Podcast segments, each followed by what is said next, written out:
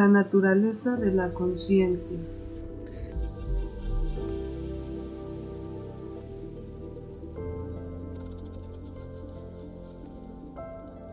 Hola a todos, esperamos estén teniendo un buen día. Mi nombre es Sara y me acompaña mi compañera María Inés.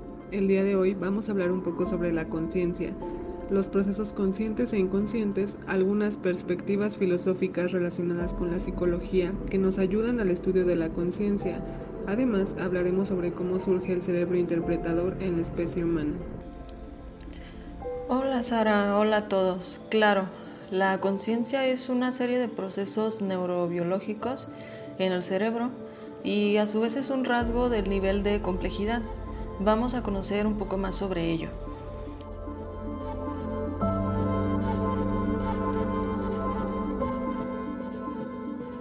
El estudio de la conciencia es un tema abordado desde diferentes perspectivas, pero a grandes rasgos podemos decir que es un estado unificado de la mente con la característica de la autoconciencia, la cual nos permite reflexionar sobre nuestros pensamientos y tiene la cualidad de ser subjetiva y personal, paradójicamente, ya que lo que busca la conciencia es ser objetiva para poder percibir los objetos o situaciones de forma generalizada respecto a los demás, y que dicha percepción tenga coherencia. Aún no sabemos a ciencia cierta cómo es que emerge el fenómeno de la conciencia, pero podemos decir que el avance de la tecnología nos ha permitido ser observadores de lo que en algún momento ni siquiera conocíamos. Así es, Sara. Hay que tomar en cuenta que el desarrollo de nuestras herramientas funge un papel importante en el desarrollo de nuestro cerebro, ya que éste ha evolucionado para poder procesar grandes cantidades de información y aumentando al mismo tiempo su capacidad cognitiva. En este podcast vamos a abordar la perspectiva de la neurociencia, que se ha vuelto cada vez más relevante en el estudio de la conciencia y también describiremos eh, diferentes teorías que buscan explicar cómo es que emergen fenómenos conscientes a partir de procesos neuronales. Recordemos que el estudio de la conciencia es un problema complejo, eh, bien podríamos decir que de orden superior, el cual requiere la integración de diferentes perspectivas y disciplinas que aún tienen mucho por investigar en sus respectivas áreas de conocimiento.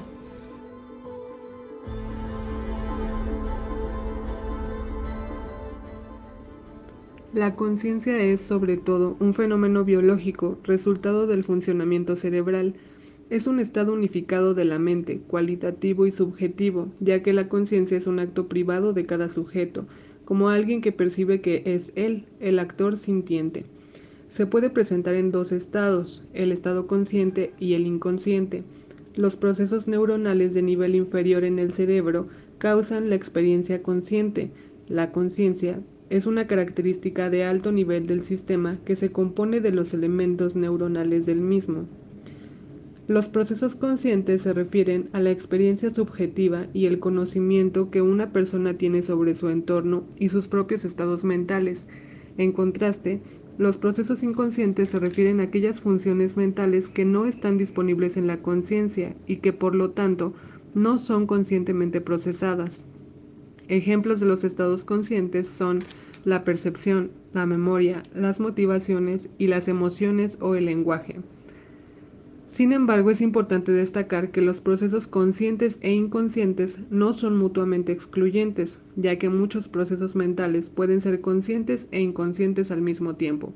Por ejemplo, la percepción visual de una persona puede estar con la atención enfocada en un objeto particular, que sería el consciente, mientras que otras características de la escena pueden ser procesadas de manera automática y sin conciencia. Este sería el inconsciente.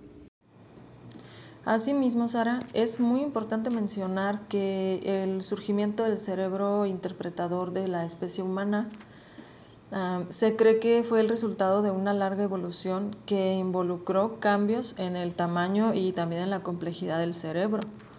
Los humanos comenzaron a desarrollar herramientas y tecnología que después condujo a la creación de sociedades y cultura. Obviamente estas nuevas habilidades requerirían de mayores niveles de procesamiento cognitivo y también una mayor capacidad de interpretación y comunicación entre individuos.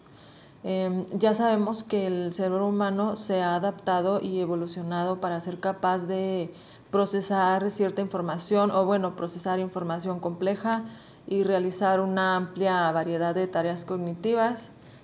Mm, esto incluye el pensamiento simbólico, el lenguaje, la planificación y además los humanos también desarrollamos la capacidad de reflexionar y meditar sobre nuestros propios procesos cognitivos y emocionales. Todo esto lleva a la aparición de la conciencia autoconsciente. Acerca de las perspectivas filosóficas para el estudio de la conciencia, podemos decir que la más relevante para el estudio de la conciencia en psicología es el materialismo, ya que esta perspectiva sostiene que la mente surge de la actividad cerebral en el cerebro, el materialismo emergentista postula que los hechos mentales no son afecciones de una sustancia inmaterial, sino que son estados que se presentan en organismos naturales. Por eso es compatible con las ciencias naturales y se pueden utilizar métodos científicos para investigar hechos mentales. Efectivamente. Tenemos que los procesos mentales cerebrales de alta complejidad, como la conciencia, tendrían propiedades emergentes a las de las moléculas que forman los seres vivos y la mente humana propiedades emergentes respecto a las neuronas que forman el cerebro.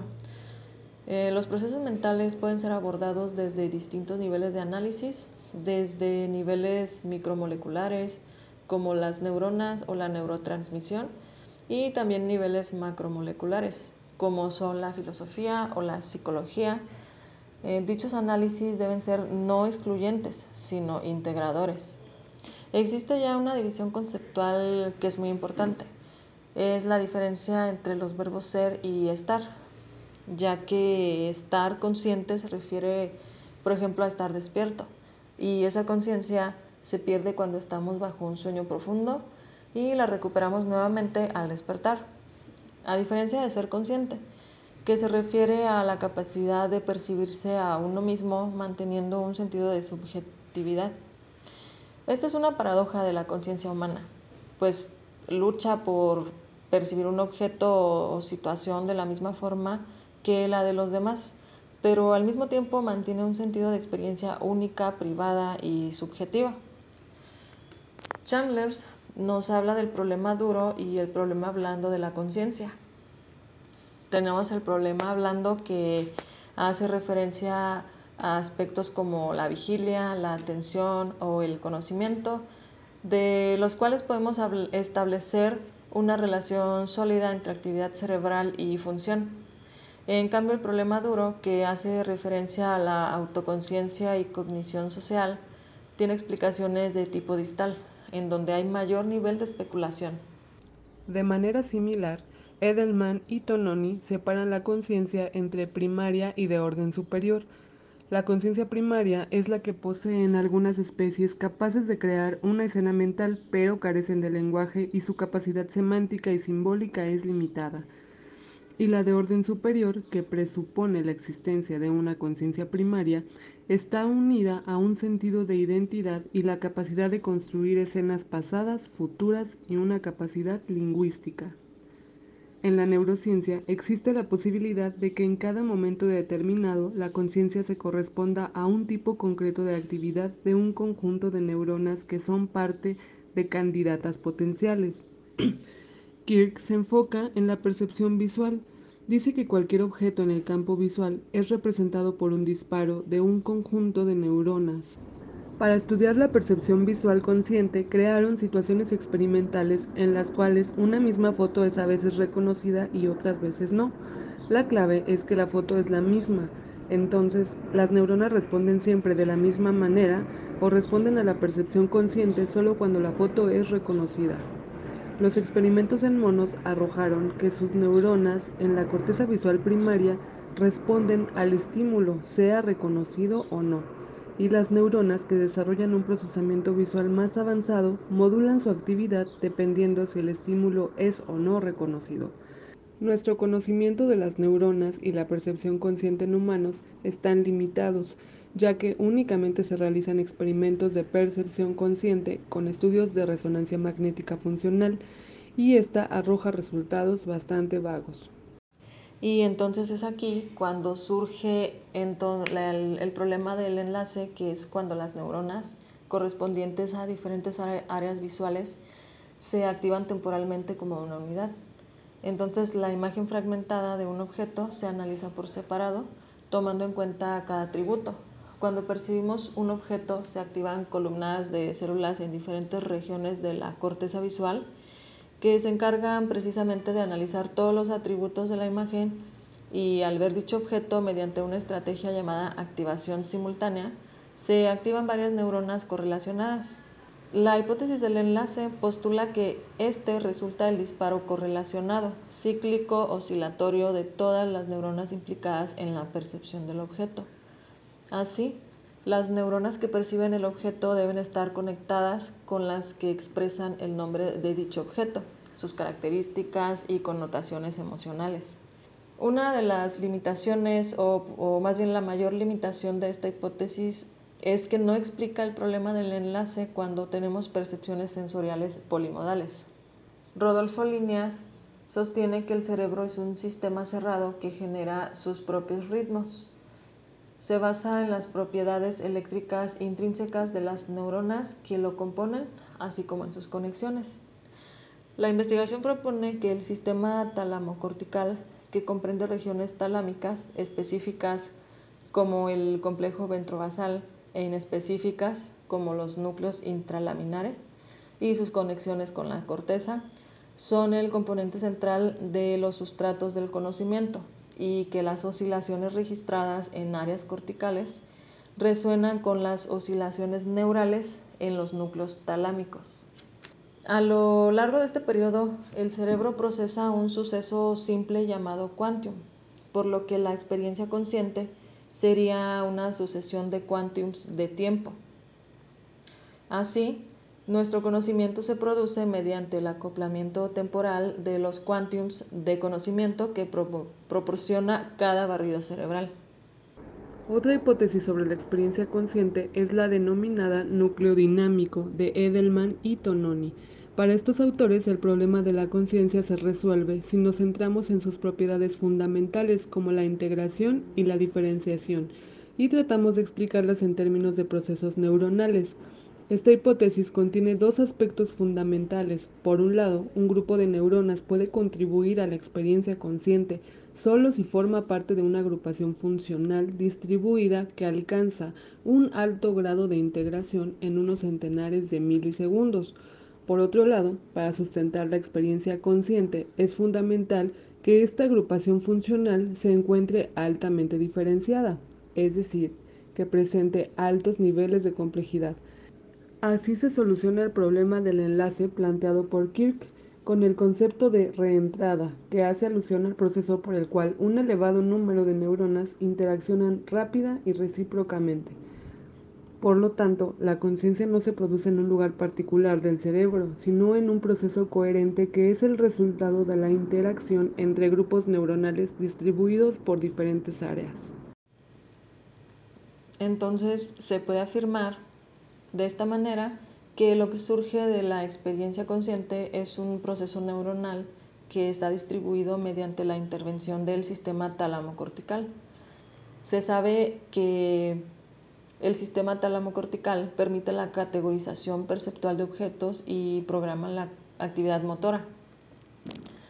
Los autores ya señalados eh, coinciden en que la experiencia consciente es el resultado de la integración de actividad de poblaciones distribuidas de neuronas, de forma que se produce un acoplamiento de las respuestas neurales de áreas corticales distribuidas hasta alcanzar una sincronización que les dota de una coherencia global. El funcionamiento neuronal explica los procesos conscientes, pero no los de la autoconciencia. La autoconciencia es una habilidad para captar la posición de uno mismo en su entorno social, su propósito es controlar la propia actividad mental y representar las experiencias actuales en relación con las anteriores. Damasio propone la división de la conciencia entre conciencia central y ampliada. La central le da al organismo la sensación de ser en un momento y lugar, y la ampliada le da al organismo una sensación elaborada de ser, es decir, de identidad. En otras palabras, la conciencia ampliada es la consecuencia de dos capacidades, la de retener registros de experiencias y la de reactivar estos registros para generar una sensación de ser yo el que conozco. Por lo tanto, generamos pulsos de experiencia consciente para un objetivo, pero al mismo tiempo generamos recuerdos autobiográficos reactivos. Sin estos recuerdos no tendríamos sensación de pasado ni de futuro. Asimismo, tenemos que los elementos clave de autoconciencia corresponden con nuestra identidad, con experiencias pasadas y futuras. Estos elementos surgen de una red que está localizada en las zonas de convergencia que se sitúa en las cortezas superiores temporales y frontales y en los núcleos subcorticales. Mm, cuando nos referimos al ser consciente es importante hacer referencia a dos tipos de autoconciencia, experiencial y fenomenológico, como la noética y la autonoética.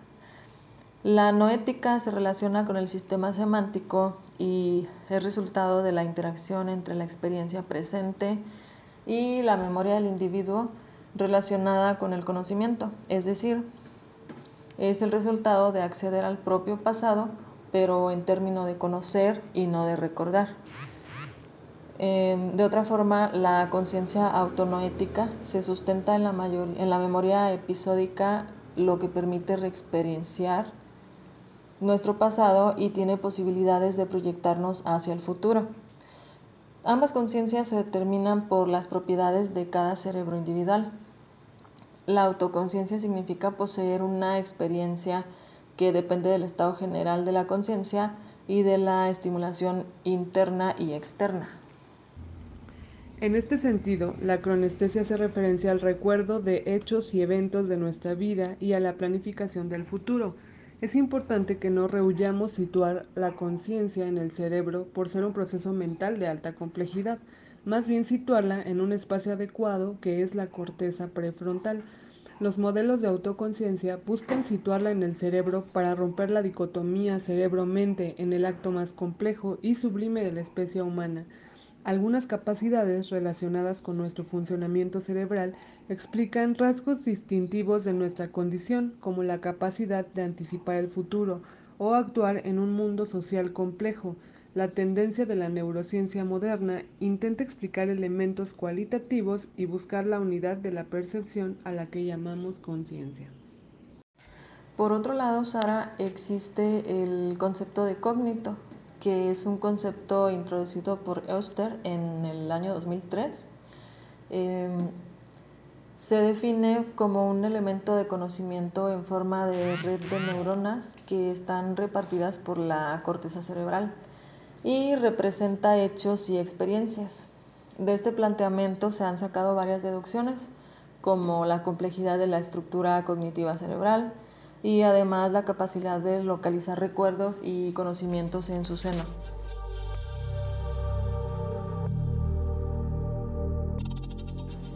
Vamos a concluir con que la conciencia no es más que el resultado de una serie de procesos neurobiológicos, así que todo proceso mental responde a pautas de funcionamiento cerebral. Todos los estímulos que recibimos, ya sean internos o externos, son tomados y transformados por nuestro cerebro. Los procesos más complejos, como es la conciencia y autoconciencia, son procesos emergentes del mismo. El estudio de la conciencia es un problema complejo que requiere la integración de diferentes perspectivas y disciplinas y aún queda mucho por investigar en esta área de conocimiento. Es muy importante también tomar en cuenta la evolución del estudio del cerebro y la mente, tanto desde una perspectiva filosófica como desde una perspectiva más científica, y así efectivamente se ha podido conocer cuál es la relación entre el cerebro y los estímulos lo que nos permite entender no solo la manera en que tomamos decisiones cotidianas, sino también la forma en que estos procesos podrían verse alterados, lo que desencadena en ciertas patologías. Así tenemos que desde la percepción hasta la comprensión em, de la conciencia, eh, pues responden al funcionamiento de estructuras cerebrales, neuronas y sinapsis.